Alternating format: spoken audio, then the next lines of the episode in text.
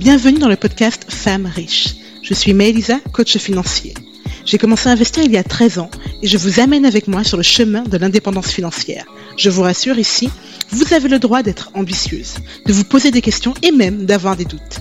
Seul ou avec mes invités, je vous partage les bons réflexes lorsqu'il s'agit d'investir, d'épargner et de faire évoluer votre relation à l'argent. Alors installez-vous, c'est parti pour une dose d'argent et de bonne humeur. Bonjour et bienvenue à toutes dans ce nouvel épisode de Femmes riches. Aujourd'hui, j'ai un invité spécial puisque pour la première fois, je reçois un homme sur le podcast, mais pas n'importe quel homme. Il s'agit de mon compagnon, Melvin Cheridou. Euh, et en fait, je vous parle souvent de la relation à l'argent dans le couple, de, des discussions à avoir. Et je me suis dit que ce serait intéressant que qu'on fasse un peu un exercice de transparence ou même de vulnérabilité euh, pour vous partager la manière dont nous, on gère l'argent dans notre couple, comment cette discussion est venu sur le tapis au fur et à mesure. Donc c'est parti, je vous souhaite bonne écoute et euh, je vous rejoins à la fin. Hello chérie Hello chérie, comment tu vas? Ça va, alors ça fait quoi d'être sur un podcast Femme riche quand on est un homme? Bah écoute, j'ai vu faire les podcasts. J'ai longtemps hésité à venir en faire un. Après, je me suis dit, effectivement, vu que je fais des posts qui parlent de couple, ça pourrait être intéressant de, donner notre point de vue là-dessus. Donc, euh, je me prête à l'exercice. Je... Petit secret, c'est mon premier podcast. Donc, euh, excusez-moi d'avance pour mes éventuelles hésitations ou autres, euh, voilà. Alors, il faut savoir que pour ce podcast, ça fait longtemps que l'idée me trotte en tête. Je lui en ai parlé. Il était effectivement plutôt réticent et il a exigé que je lui fasse une invitation bonne et due forme dans son agenda avec une liste de questions préparées, etc. Donc euh, voilà, il voulait que les choses soient carrées. Donc on va faire un épisode carré avec vous. Et du coup, chérie, pour toi, j'ai une première question. Est-ce que tu te rappelles la première fois où on a parlé d'argent ensemble? Alors, la première fois, euh, oui, ça a été assez tôt. C'était assez tôt dans la relation. Euh, et pour la petite anecdote, tiens, puisque si vous êtes friand de ça, euh, alors, en fait, j'étais en pleine transition de, de poste. Donc, euh, ben, elle a eu accès comme moi à mon nouveau contrat, donc à mon nouveau salaire. Donc, il n'y avait juste pas de, il y avait pas de secret. Pour le coup, il n'y a eu aucun secret puisque d'emblée, en fait, eh ben, elle, connaissait mes revenus. J'avais même oublié ça. Mais oui, effectivement, quand on s'est mis ensemble, tu as eu ton nouveau contrat peut-être deux semaines après qu'on se soit mis ensemble. Et je me rappelle effectivement que je l'ai euh, lu en détail et j'étais en mode ouais mais il te paye pas assez, non mais tu devrais exiger ça, ou il te faudrait, euh, il faut négocier tel avantage. Donc effectivement cette discussion, cette discussion des revenus on l'a eu assez tôt. Euh, moi ce dont je me rappelle, la première, enfin la première discussion dont je me rappelle en tout cas vivement, c'est quand on a parlé de, des dépenses, genre des dépenses de sortie. Parce que généralement, tu vois, dans la phase de séduction, au début du couple, c'est censé être l'homme qui invite. Enfin, il y a quand même cette croyance générale dans la société. Sauf que moi, c'est pas mon délire. Je me vois mal. Enfin, j'ai pas envie d'avoir une espèce de dette quand je sors avec quelqu'un au début, de me dire, bon, bah, puisqu'il a payé pour ça, il doit s'attendre à ce que derrière, il y ait plus, etc. Donc pour moi, ça a été clair dès le début. On fait 50-50 sur les dépenses de, de sortie. Donc, euh, je pense que peut-être trois semaines après qu'on se soit mis ensemble, euh, on avait. Donc, toi, tu avais déjà un compte Revolut. Donc, on a ouvert un coffre ensemble, c'est ça? C'est ça, oui. Et euh, donc, sur ce compte, ben, moi, je mettais de l'argent, lui aussi. C'est toi qui as la carte de ce compte, toujours. toujours. Mais, mais c'est le compte qui gère nos dépenses. C'est ça. Et le fait que j'ai abordé avec toi la question de 50-50 dès le départ, tu l'as appris comment? Tu t'en as pensé quoi? Bah, en fait, euh, j'en ai pensé quoi? Alors, le, je me suis dit 50-50, euh, mais moi, dans l'absolu, ça, ça m'allait, puisque j'étais sur des notions, euh, on va dire, d'égalité. Donc, 50-50, comme ça, il n'y a pas trop de débat, chacun dépense la même chose, voilà. Et après, effectivement, un peu plus tard, je me rappelle trop exactement, est venue la notion d'équité dans les dépenses. Donc, euh, c'est-à-dire qu'au lieu de faire du 50-50, ce qui peut défavoriser la personne qui toucherait le, moins d'argent dans le couple, on est plutôt parti sur une notion d'équité où euh, chacun, on va dire, cotise à la hauteur de ses revenus. Ouais, parce qu'en fait, quand on s'est mis ensemble, moi j'étais en train de fermer mon entreprise, du coup je n'avais aucun revenu. Toi, tu venais de signer pour ton nouveau contrat, donc tu avais un revenu. Euh, mais rapidement après, peut-être un mois, deux mois après euh, qu'on se soit mis ensemble, là j'ai commencé à être freelance. Et donc du coup, moi, mes revenus ont nettement augmenté bah, par rapport à zéro, en fait. ça, c'est pas compliqué. Euh, et mais j'avais, je gagnais également plus que toi. C'est ça. Donc au bout d'un moment, ça ne nous semblait plus équitable de, bah, de faire du pur 50-50. Donc ce qu'on a fait finalement, c'est que toujours sur le compte, entre guillemets, le compte commun, donc c'est pas un compte joint, c'est un compte commun, on a fait des sous-comptes, on a fait un compte loisir, un compte... Euh, pour les courses. Un compte pour les courses, ouais. Et après, aux besoins de chaque euh, projet qu'on a à faire, on crée un compte éphémère où on met de l'argent dessus. Euh, ouais. pour, ça, peut être pour, ça peut être pour un voyage, pour un aménagement. Mm. Et donc, ouais, on fonctionne par, par coffre, par, par budget. Par budget, par, par projet, en fait. Comme là, on vient de déménager, effectivement, on a créé un coffre spécial aménagement. Et après, on y contribue par rapport à nos revenus. Donc, comme moi, j'ai des revenus qui varient. Des fois, c'est du proportionnel ou des fois, c'est du 50-50 qu'on a le, le, même niveau de revenus. Voilà. Et est-ce que tu étais à l'aise de parler argent comme ça, aussi ouvertement, dès le début? Mais en fait, euh, on va dire, par la force des choses, il n'y a pas eu trop le choix. oui, je, laisse peu de choix dans le couple, pardon. Mais il y a que ça à mon contrat, donc forcément, euh, voilà, il n'y avait pas de notion de cacher le salaire. Après, moi, ça ne m'a pas trop dérangé parce que avec certaines personnes de mon entourage, pas forcément dans le milieu professionnel, mais avec certaines de mes amis, on parle de nos salaires sans trop se cacher en fait. C'est des sujets qu'on a déjà abordés. J'ai déjà dit à plusieurs personnes combien je touche.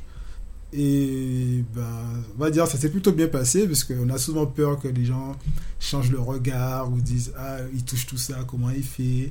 Mais non, en fait, ça. Enfin, en fonction déjà avec qui tu discutes, ça se passe plutôt bien. Donc au final, ça n'a pas été trop compliqué. Après, on n'a pas tout abordé d'entrée, c'est-à-dire qu'au-delà du salaire, j'avais... Qu'est-ce qu'on n'a pas abordé Qu'est-ce que tu m'as caché? Il y avait, par exemple, euh, on n'a pas parlé de l'épargne, des épargnes, des trucs comme ça. Donc, euh, on va dire, au-delà du salaire, elle ne savait pas, on va dire, combien d'argent j'avais vraiment tout. Genre, il me cache des sommes, apparemment. on va avoir d'autres discussions, bébé. Mais oui, non, ça ne m'a pas trop dérangé. Puis, euh, on va dire que la une, forme de confiance est née très rapidement. Mhm. Donc en fait, on a pu se livrer sur certaines choses, dont euh, l'argent, sans, sans peur, sans crainte. Et jusqu'à présent, ben, ça continue. Et ça marche plutôt bien. Ça marche plutôt en tout cas pour l'argent. Euh, mais du coup, quand tu dis, par exemple, que tu parlais argent avec tes potes, avec certains de tes potes, plutôt librement, euh, ça, me, ça me fait me demander c'est quoi ton rapport à l'argent Et après, je parlerai du mien. Mon rapport à l'argent. Alors, c'est un rapport que, que je qualifierais de conflictuel. Ok. Pourquoi? Parce que pour moi, l'argent est source de beaucoup de problèmes dans la société. Beaucoup de gens font beaucoup de choses, on va dire, étranges, bizarres, à la limite de la légalité, voire illégale. Et souvent, quand on croise derrière, c'est par rapport à soit un manque d'argent, soit une volonté d'avoir beaucoup d'argent très rapidement. Donc, euh, je trouve que l'argent crée des problèmes, mais l'argent, dans le monde actuel dans lequel on vit, la société comme elle est construite, est obligatoire. Enfin, obligatoire avec des guillemets, puisque peut-être qu'il y a des gens qui vivent sans dans certains pays, je ne connais pas tout, et qui se sentent très bien on va dire, dans la société dans laquelle j'évolue actuellement, on ne peut pas faire ça. Sans argent, euh, entre guillemets, euh, on meurt. Entre guillemets, je dis bien. Mais voilà. Donc ça veut dire que pour toi, l'argent, tu l'aimes, mais tu le fuis quand même. C'est ça. je l'aime et je le fuis. C'est-à-dire, euh, je... En fait, tu aimerais en avoir, mais tu es quand même dans une relation de fuite par rapport à l'argent. C'est ça, je suis pas, comment dire, je suis pas obsédé par l'argent en fait. c'est même si c'est si on va dire c'est quelque part c'est l'alpha et l'oméga de, de, tout. De la société capitaliste, de la société capitaliste. mais c'est de merci de la précision. C'est souvent l'alpha et l'oméga. Après euh, ouais je veux dire j'ai conscience que c'est nécessaire que j'en ai besoin et que en fait mon rapport à l'argent on va dire a évolué c'est-à-dire euh, mais par exemple, encore, allez, petite anecdote, petit secret. je n'ai jamais négocié une augmentation de salaire. Ce qui pour moi est une hérésie totale. Franchement, alors, ça, ça, je pense qu'on pourra le creuser après, mais pour moi, c'est une hérésie totale. Parce que toi, autant tu dis, tu es dans un rapport de fuite. Alors, petite parenthèse ici, il y a quatre grands types de relations à l'argent il y a la, les relations de fuyard, ben, comme toi. C'est l'argent, ben, comme tu dis, c'est source de problèmes. Donc en fait, je préfère ne pas trop en avoir ou ne pas, entre guillemets, courir après pour ne pas me retrouver dans les problèmes. Il y a une relation de vigilance. Il faut absolument conserver l'argent parce que justement, l'argent pourrait me servir à faire face à un éventuel problème dans le futur. Du coup, tu vas avoir tendance à surépargner quand tu es vigilant par rapport à l'argent. Tu as la relation de star où tu vois l'argent comme un outil de d'existence sociale en fait. Donc tu vas briller par ton argent avec de, beaucoup de matériel, donc des voitures, des sacs, des objets de luxe. Euh, et tu as la relation que moi j'ai, qui est adoratrice, qui veut dire que la tu projettes sur l'argent la sensation qu'il pourra résoudre tes problèmes. Et donc typiquement, toi tu es dans la fuite. Je suis dans la fuite vigilance. Parce que j'avoue que j'épargne... Euh, avant, j'épargnais pour épargné par peur de manquer d'argent. Donc, euh, voilà, j'avais une relation où je, ne cherchais pas forcément de fuite, on va dire, face à l'argent. Mais l'argent que j'avais, je le surépargnais euh, au cas où. Au cas où, quoi, je ne sais pas, mais au cas où. voilà. Et ça, pour le coup, c'est un grand danger quand tu es dans une relation de, dans une relation, pardon, de vigilance par rapport à l'argent.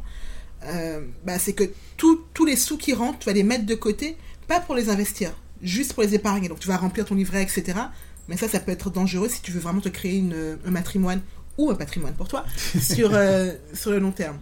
Et euh, moi, du coup, je te disais par rapport à l'argent, j'ai une relation d'adoration, ce qui fait qu'on n'est pas forcément aligné parce que, comme pour moi, l'argent est la solution de beaucoup de mes soucis, je vais chercher à acquérir plus d'argent euh, donc, je vais négocier des salaires, je vais négocier des augmentations, je vais tirer mes prix à la hausse, c'est-à-dire que je vais lutter à tout prix pour ne pas être sous-payé. Euh, ce qui fait qu'effectivement, dès le départ, je t'ai dit non, mais négocie pour avoir plus de salaire, négocie pour avoir plus d'avantages. Euh, là, actuellement, je viens de commencer un emploi salarié et ça fait littéralement deux semaines que j'ai commencé.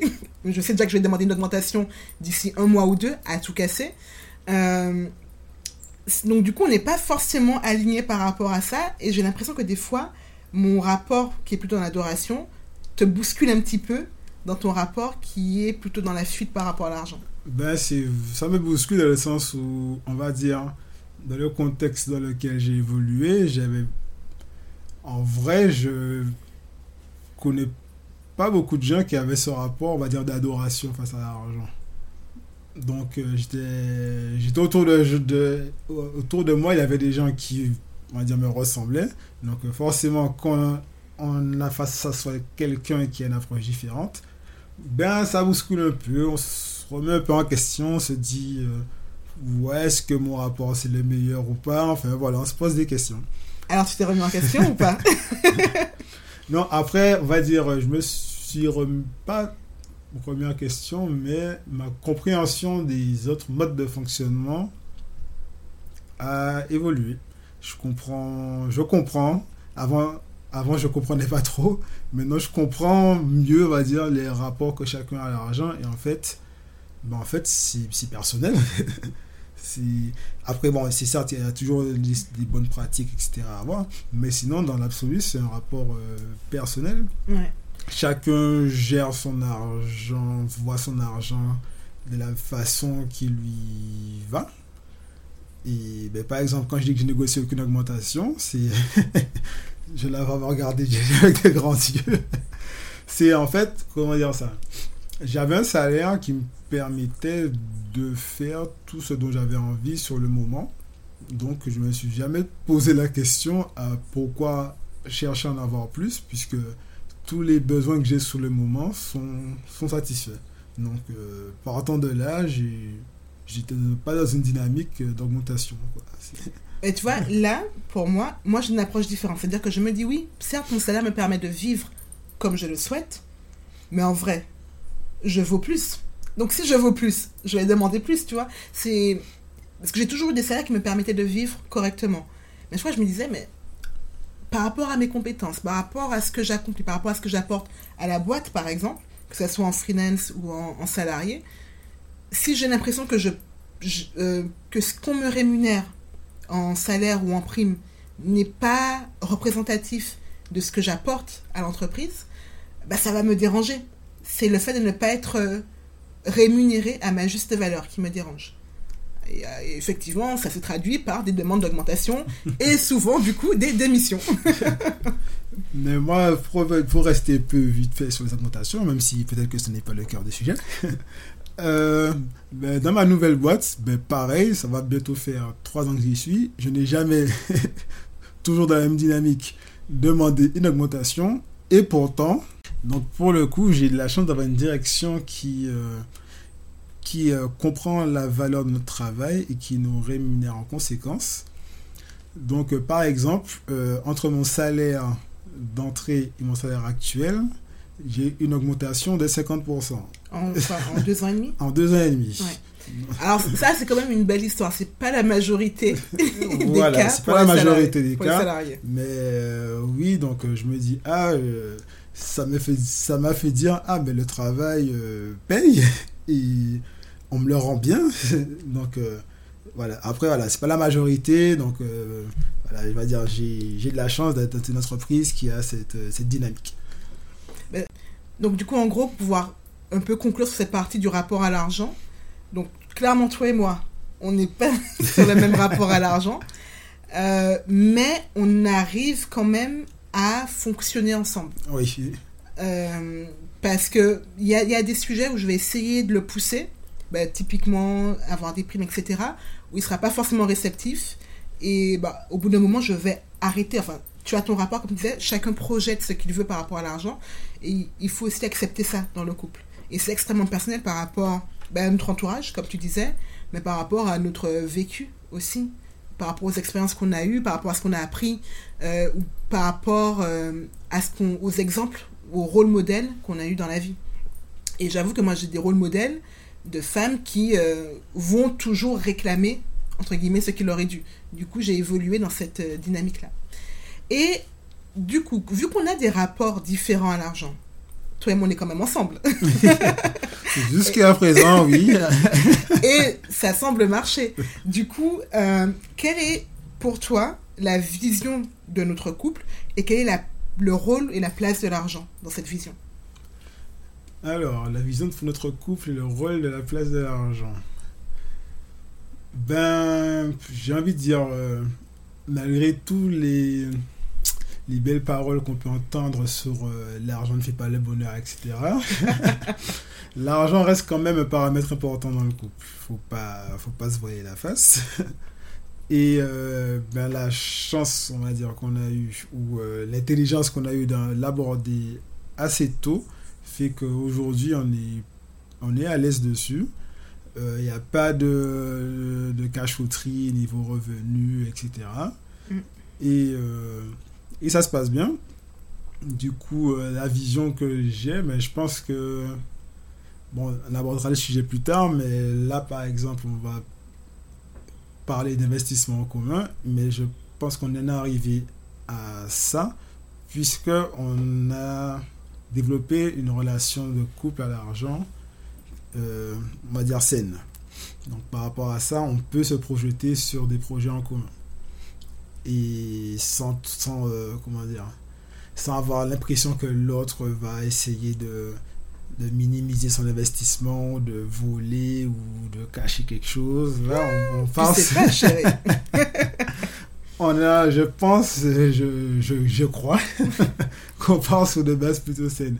Donc euh, j'ai quand même une vision de couple où euh, l'argent sera pas un problème. Enfin, que je dis pas qu'il y a des problèmes dans le couple, mais que c'est un problème, ce sera pas lié à l'argent.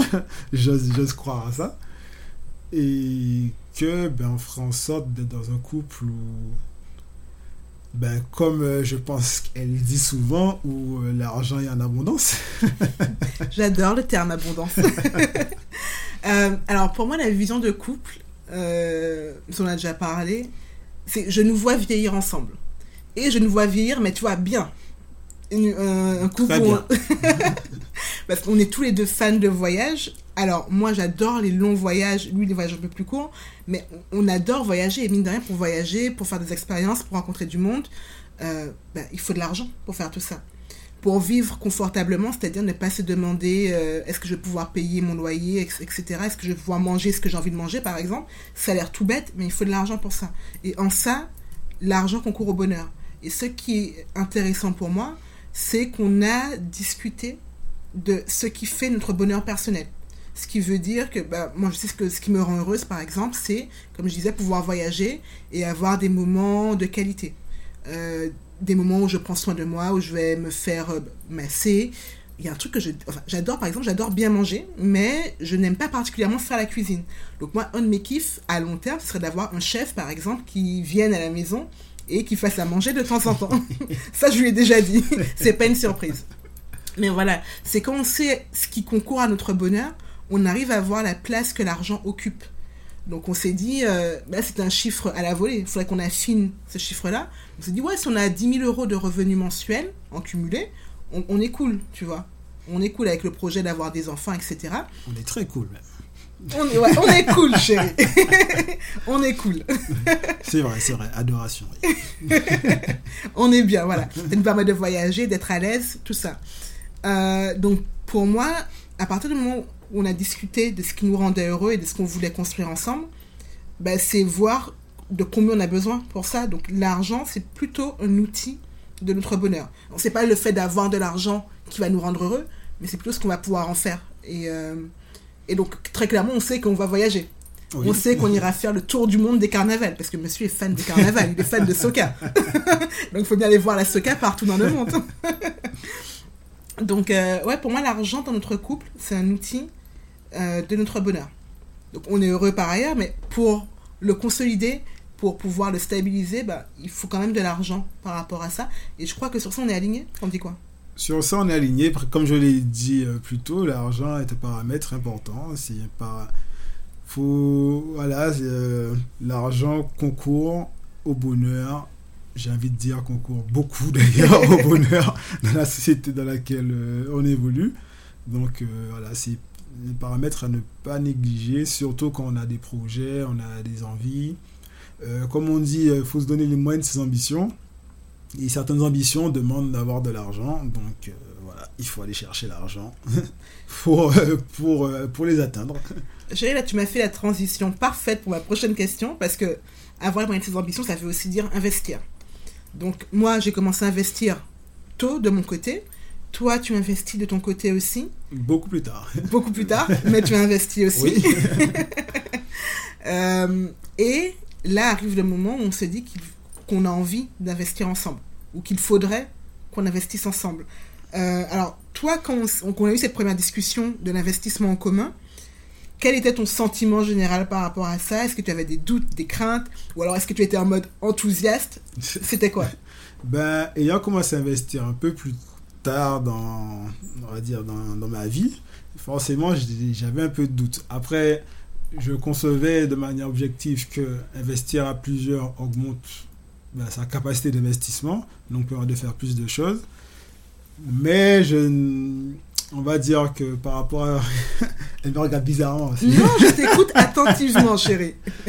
par rapport à des peut-être des histoires que j'ai déjà entendues ou vues dans mon entourage, euh, je me suis toujours posé la question, je ne le souhaite pas, hein, mais de si on investit ensemble, en cas de séparation, qu'est-ce qui se passe? Donc je pense que quelque part, c'est un peu ça qui me, qui me freinait. Après, là, je parle de couple, mais même au-delà du couple, c'est-à-dire investir à plusieurs, je me suis toujours posé la question, si ça se passe mal, euh, comment on fait quoi? Qu'est-ce qui se passe? Qui récupère quoi? Qui doit qui qui pardon qui récupère quoi? Combien je sais pas moi tu dois à telle personne par rapport à ces investissements? Enfin ce genre de questions quand je me pose. Donc je pense que pendant longtemps ça m'a un peu freiné. Mais après, bon, il faut se poser, prendre le temps de discuter. Et vu que le couple fonctionne bien et l'argent, c'est un sujet qui est abordé, qui euh, abordé de manière saine, euh, ben je me suis dit oui, ça, ça c'est une bonne idée. Ça t'ai pas fait peur quand je t'ai dit on investit ensemble? M'a pas fait peur parce qu'en fait, c'est vrai que le fait d'avoir investi tout seul avant m'a quand même permis de me rassurer par rapport à ce que c'est que le fait d'investir. Mm. Donc, euh, le fait qu'on investisse ensemble, mais sur des, sur des, euh, on va dire des moyens d'investissement sur lesquels j'ai déjà investi moi-même à titre personnel. Parce que là, juste pour info, là, on parle d'immobilier. Voilà, voilà, on va parler d'immobilier. Là, on pense à investir ensemble dans un appartement. Voilà, et comme moi-même, de mon côté, j'ai investi tout seul dans un appartement, donc ça m'a permis de me faire la main, de faire, de voir les erreurs que j'ai pu faire, de voir euh, comment je peux améliorer certaines choses, tout ça. Et elle, de son côté aussi, elle a eu des expériences, donc ça fait déjà deux expériences différentes mais complémentaires qui permettent d'investir ensemble sur de l'immobilier de manière euh, plus sereine. Mm. Et vu qu'on connaît déjà la mécanique de comment ça se passe, ben pour moi, c'est plus simple. Je trouve ça intéressant ce que tu dis parce que j'avais pas forcément pensé à ça, mais effectivement, si tu investis quelqu'un, alors toi, tu n'as jamais investi et l'autre a déjà investi, il peut y avoir un déséquilibre euh, finalement dans le couple investisseur. Parce qu'il y en aura un qui pourrait avoir l'ascendant sur l'autre et qui pourrait euh, soit, alors, oui, prendre le pas, pas forcément à, des fins négatives, mais il pourrait y avoir un déséquilibre qui créerait un inconfort. Et là, le fait qu'on arrive avec tous les deux notre bagage d'investisseurs, chacun de notre côté, ça a créé une forme d'équilibre, d'équité, qui fait qu'on peut discuter des choses ensemble avec, alors pas forcément le même niveau de connaissance, parce que comme moi j'ai femme riche, donc je me renseigne énormément sur le sujet, donc il y a des fois il y a des sujets sur lesquels je suis plus au courant que toi, mais comme tu as déjà vécu l'investissement, tu, tu, as quand même ton expérience qui vient sur le tapis. Et ça c'est cool, je trouve. Et donc il y a un deuxième point que je voulais, sur lequel je voulais revenir, tu as parlé de ta crainte que ça se passe mal. Donc, si jamais on se sépare, etc. Alors, faut savoir que moi, je mets les pieds dans le plat, mais d'une force monumentale. Euh, alors, j'ai déjà été en couple avant, et avec la personne avec qui j'étais à l'époque, on avait investi. Et évidemment, ça, je voulais déjà un peu expliquer dans un podcast, dans un épisode, pardon, précédent. Ça s'est mal fini, et je n'avais strictement pris aucune précaution. Euh, donc, là, quand je lui ai proposé qu'on investisse ensemble, en immobilier, pour moi, c'était évident, par exemple, qu'on allait le faire en SCI et pas en indivision. Parce que je me suis dit immédiatement, et je t'aime chérie, hein, mais je me suis dit, si jamais on se sépare, je ne veux pas être bloqué sur un prêt à vie avec toi, par exemple, tu vois, enfin à vie, genre sur 20 ans de prêt, alors que tu es plus que la personne. Ça, ça me paraissait euh, dangereux. Parce que aussi, quand on investit ensemble en indivision, euh, on a un conjoint, donc on est, d'un point de vue bancaire, on reste lié, on a une dette en commun. Donc pour moi, ça a été clair dès le début. Et toi, tu n'étais pas forcément chaud euh, d'investir en SCI. Du coup, j'ai dû t'expliquer enfin, mon histoire, mon expérience, pourquoi je voulais la SCI. Et finalement, tu as été convaincu. Oui, et aussi il y a le fait que je ne connaissais pas bien le fonctionnement d'une SCI. Donc, donc j'en entends parler, mais ne sachant pas vraiment comment ça fonctionne, etc.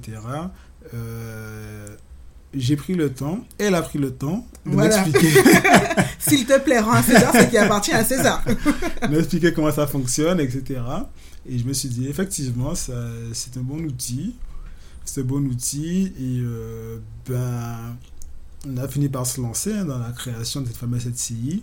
On a pris notre temps quand même. On a pris notre temps. on a pris notre temps. Parce que ben, la vie, hein, il y a des choses qu'on commence et qui se finissent un peu plus tard. Euh, non, je pense qu'il y avait des discussions qu'on devait encore avoir. Parce que comme il y avait encore des zones d'ombre, des incertitudes sur le projet de vie, etc.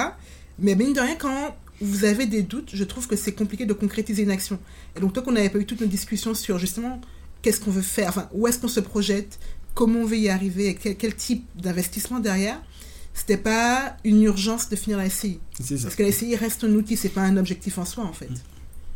Donc euh, oui, ça a pris son temps, mais aujourd'hui, à l'heure où on fait le podcast, la SCI est officiellement créée. Yay Et euh, on, est, on est sur notre premier projet d'investissement en commun.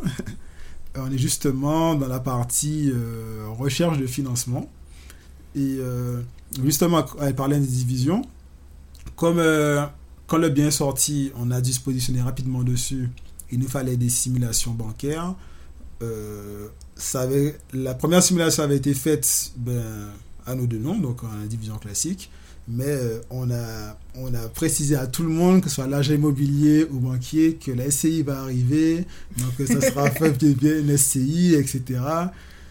Le banquier, euh, Il traîne des il pieds. traîne des pieds, mais nous on a insisté. Dans, la, dans le compromis, on a même mis une mention pour nous permettant de pouvoir investir via la SCI, puisque qu'on a signé le compromis, la SCI n'était pas encore créée, donc on a dû le signer en, En en noms. Ouais. Mais on a c'est quand même laissé cette possibilité-là parce que voilà, l'objectif était vraiment d'investir via, via cette SCI. Ouais. Donc euh, voilà, euh, l'actu du moment, c'est ça. C'est euh, recherche de financement sur, pour ce premier investissement en commun. Et je croise les doigts. Il faut qu'on investisse ensemble. Mais pour moi, ça va bien se passer.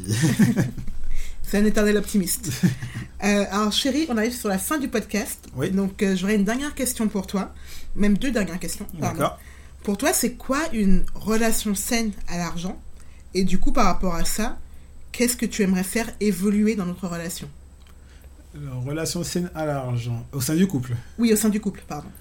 Alors, pour moi, c'est une relation où euh, il n'y a pas de, de déséquilibre. C'est-à-dire, euh, je sais pas moi, par exemple, mais Elisa aurait des goûts de luxe. Donc, je dis aurait, je précise. hein. Donc, euh, voilà, voudrait forcément aller vers des choses euh, dont moi, j'ai pas forcément les moyens financiers pour y aller. Mais pour X raisons, je, je me sens obligé d'y aller. Et en fait, ça me pénalise derrière puisque voilà, j'ai pas les moyens financiers de suivre. Mais en vrai, tu dis ça, mais euh, par exemple, quand on voyage en, a- en, en avion, ben, j'aime au moins la classe intermédiaire et pas la classe économique. et le- parmi les premiers voyages qu'on a fait, quand je voulais voyager en classe intermédiaire, du coup, toi, tu payais la- le, billet, la- le prix du billet économique et j'ai mis le complément pour le billet Voilà, intermédiaire. par, par exemple. Parce que typiquement, ça c'est mon goût de luxe, entre guillemets, mais je vais pas le pénaliser financièrement pour ça. Donc, euh, si je tiens à ce qu'on voyage en classe intermédiaire, ben, j'aligne les billets, quoi. Et un petit secret, on a voyagé en classe intermédiaire et arrivé pour euh, entrer dans l'avion. On a été surclassé en première classe. Donc voilà, c'était une bonne affaire dans l'histoire. C'était une bonne affaire.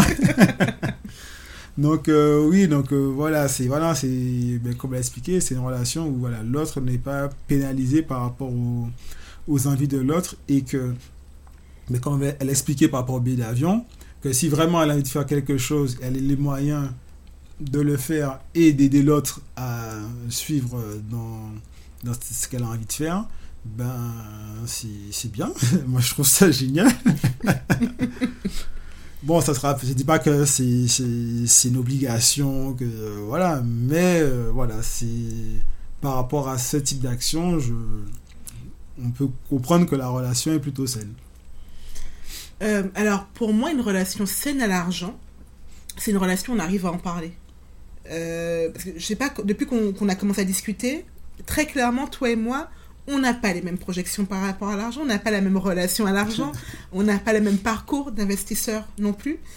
Mais à partir du moment où on est- ben, on, s'est mis en couple, il y a eu tout ce mécanisme qui s'est créé pour créer entre guillemets une troisième personne qui avait sa propre relation à l'argent. Donc le couple étant cette troisième personne. Et pour moi, c'est ça, c'est-à-dire c'est une relation saine à l'argent dans un couple, c'est pouvoir discuter des différents sujets économiques, financiers, pouvoir euh, se projeter dans l'avenir. Donc ça, c'est plutôt une vision de couple en général. Mais une fois qu'on a cette vision de couple en général, pouvoir ensemble se dire comment on veut que l'argent contribue. Et qu'on soit raccord sur ça parce que bah, si je te dis, bah, comme on s'est dit, bon, on, a, on vise des 10 000 de revenus mensuels, par exemple, net, j'entends, bah, il faut bien qu'ils arrivent d'une manière ou d'une autre. Oui. Donc il faut un certain plan d'action. Et donc si on n'est pas d'accord sur où on veut aller, c'est compliqué de se mettre d'accord sur ce qu'on fait ensemble. Est-ce qu'on épargne, est-ce qu'on investit, et si on investit sur quoi on va, etc. Donc il faut pour moi dans une relation saine avoir cette discussion de où on veut aller ensemble. Tu vois. Et à mon avis, c'est pour ça qu'on a autant traîné à créer la SCI, c'est parce qu'on a traîné un peu à avoir cette discussion. Un peu. Un peu. Mais une fois qu'on l'a eu, ben voilà, c'est parti quoi. Et il a laissé créer, et donc on, ben on y va. On y va. Parce que pour atteindre ces fameux 10 000 de revenus net, je dirais même net, net, ben il faut, il faut y aller. Hein. Il faut y aller, il faut, faut commencer, il faut investir, il faut réfléchir. Faut, voilà. Et moi j'adore faire des plans. Là, je, je- on va faire un tableur Excel de prévision d'investissement. Mais ouais. Et, euh, et du coup, tu m'as pas dit qu'est-ce que tu aimerais faire évoluer? Qu'est-ce que j'aimerais faire évoluer? J'aimerais, euh, ben, j'aimerais faire évoluer, on va dire, ma relation de. Ben, j'aimerais faire évoluer ma relation de fuyard vigilant. en me disant qu'effectivement, euh, en fait, il n'y a rien de mal à, on va dire, à, à vouloir de l'argent, en fait. Vu que. J'aime bien ces paroles. vu qu'au final, c'est c'est ce qui fait fonctionner la, la société. Donc, euh, peut-être, je dis bien peut-être, attention, c'est une exclusivité, peut-être que je négocierai mon salaire l'année prochaine. Euh, bah, je, je ferai une célébration. Je dis l'année prochaine. hein, je, ne vise pas la fin d'année, je me laisse un peu de temps, mais peut-être pour la première fois, je parlerai négociation de salaire, de salaire, chose que je n'ai jamais faite. Donc, euh, je vais me renseigner sur les éventuelles techniques qui existeraient pour négocier le salaire. Alors, parenthèse, Mais- il y a une super newsletter qui s'appelle Femmes riches, où justement j'ai fait une édition pour parler de la négociation salariale. Tu es autorisé à la lire, chérie. Mais je peux comprendre, comme il y avait écrit femme riche, je savais pas si euh, c'était inclusif ou pas. Donc...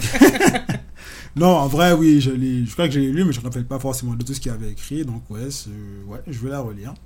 Puisque, euh, que ce soit homme ou femme, les mécanismes, en vrai, sont, sont les mêmes hein, Mm. pour, négocier, euh, pour négocier un salaire. Donc, euh, ouais. Maintenant qu'il a sorti ça, je ne vais plus le lâcher sur le sujet. Je vais attendre l'année prochaine, en 2024, 1er janvier. Mon chéri, tu négocies J'attendrai l'entretien professionnel et là, on y va. Alors là, c'est la dernière question que je pose à tous mes invités. Donc tu vas pas y échapper, Doudou. Quel a été ton meilleur move financier? Quelle a été ta meilleure décision financière? Mon meilleur move financier. Euh, mon meilleur move financier, j'essaie de me rappeler. J'ai voulu acheter un bien immobilier euh, il y a quelques années de ça, mais ça n'a jamais pu se concrétiser à cause d'une histoire de, de dette que la propriétaire avait et euh, les créanciers réclamaient leur part, mais ne voulaient pas céder. Enfin bref, la vente n'a jamais pu se conclure, mais du coup j'avais déjà fait un apport qui était bloqué chez le notaire. J'ai pris du temps à le récupérer. Et je récupère l'argent au bout d'un moment. Et je me rends compte que je récupère plus d'argent que ce que j'avais déposé. Donc je me suis dit, ben, c'était chez le notaire. hein, Je, à qui c'était pas, c'était pas sur un compte épargne ou autre. Et en fait, ben, j'ai appris que même chez le notaire, ben, l'argent fait des intérêts. et j'ai récupéré du coup plus d'argent que ce que j'avais mis pour euh, ce bien. Donc j'ai dit, ah ben, génial. La vente s'est pas faite, mais au final, j'en ressors plus riche. Donc c'était cool, c'était cool. Merci, merci beaucoup, chérie, qui s'appelle Melvin en fait. en fait, je, rien. je- je le nomme rarement par son prénom. Donc Du- merci Melvin. Du coup, quand elle m'appelle Melvin, je sais pas si elle me parle en fait. Donc là, c'était notre premier épisode de podcast ensemble. C'est ça. L'idée, c'est de vous partager un peu comment ça fonctionne en vrai. Parce que je parle beaucoup de théories dans les newsletters ou sur Instagram. Mais concrètement, dans un couple, ça se passe comment Sachant que c'est pas un absolu. Chaque couple a sa relation à l'argent. Chaque couple instaure ses rituels par rapport à l'argent. Instaure sa dynamique par rapport à l'argent. Donc là, c'était juste un exemple. Je trouvais que ça pouvait être intéressant de vous partager notre fonctionnement. Euh, donc un peu un exercice de transparence ici. J'avoue, j'ai lâché quelques anecdotes. Hein, donc, euh, Sachant que rien n'est tout rose, rien n'est parfait. Comme vous avez vu, il y, a des, euh, il y a des périodes un peu de mort d'or où on se dit on va faire quelque chose, mais on se rend compte que ben, on est un peu bloqué parce qu'on n'a pas tout creusé.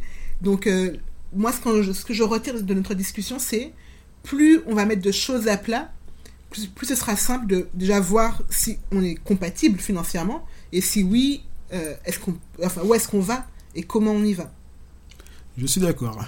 Merci d'être d'accord avec moi, chérie. On arrive maintenant à la fin du podcast et j'aimerais dire merci, chérie, Melvin, Doudou.